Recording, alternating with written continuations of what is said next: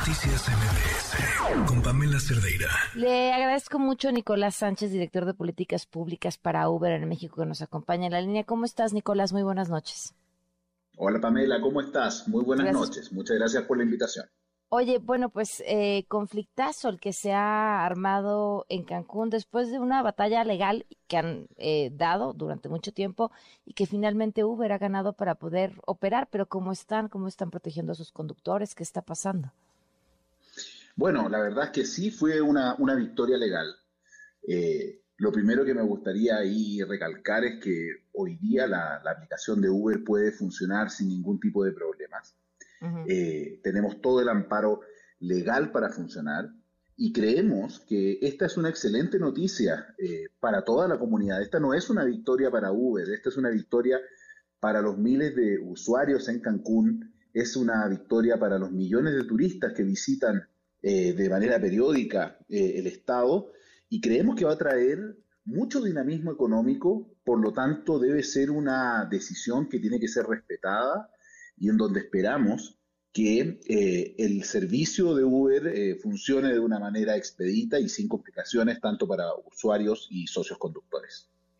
Eh, entiendo que eso es lo que esperan, que sea respetada como tendría que ser en un lugar donde existe el Estado de Derecho, pero al parecer no está sucediendo así por parte de los taxistas. Por eso mi pregunta, cómo están sus conductores y, cómo o qué están medidas están tomando ustedes para protegerlos o si han tenido o estado en comunicación con las autoridades locales. Bueno, dentro de, la plataforma de Uber, una de las cosas que nosotros siempre tratamos de resguardar es poder garantizar el uso eh, seguro de la plataforma.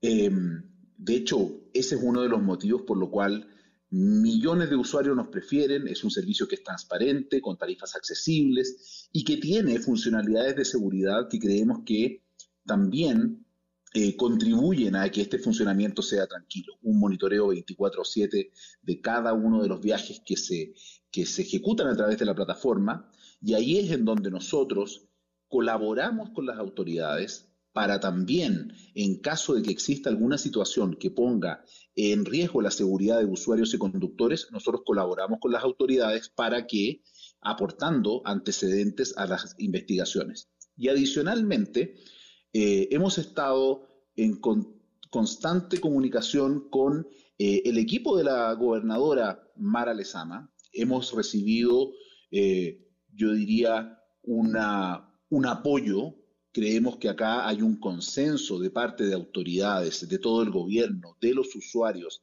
de las cámaras empresariales, eh, en el sentido de que el servicio de Uber es positivo y por lo tanto hay que protegerlo.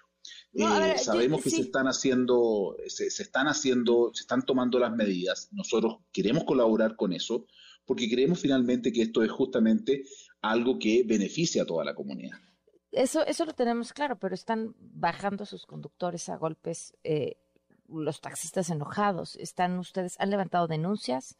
Este, ¿qué respuesta les está dando la autoridad?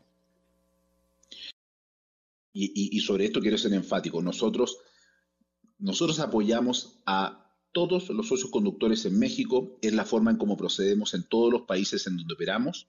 Nosotros damos asistencia, nosotros tenemos seguros. De hecho, parte de por qué nos prefieren eh, los socios conductores, porque también tenemos seguros para poder eh, protegerlos y resguardarlos ante cualquier eh, incidente que ocurra.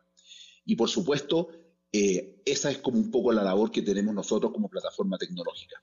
También hay, y tiene que haber un compromiso de la autoridad de resguardar el orden. Nosotros, desde nuestra vereda, Estamos apoyando constantemente, mantenemos comunicaciones con las autoridades. La tecnología también sirve justamente para monitorear zonas en donde se estén realizando o, haya situaciones de conflicto, peligro, y, por eso también ahí, haciendo el reconocimiento de que ha habido una respuesta de parte de la autoridad, esto tiene que ser contundente. ¿Por qué? Porque acá lo que está en juego justamente es la calidad de vida y también un poco la forma en cómo se quiere posicionar a Cancún como un destino turístico. O sea, parte de los atributos de un destino turístico justamente son las alternativas de movilidad que tienen que existir, es la seguridad que tiene que haber en la vía pública y por eso es que nosotros colaboramos desde la vereda que nos compete. Por supuesto, acá hay una labor que tienen que realizar el gobierno, las autoridades de control y seguridad.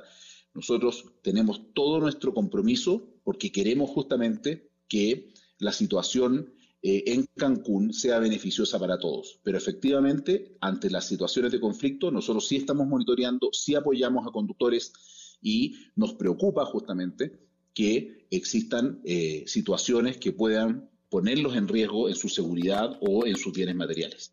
Bueno, pues ojalá entonces tenga una solución pronta. Te agradezco muchísimo, Nicolás, que nos hayas tomado la llamada.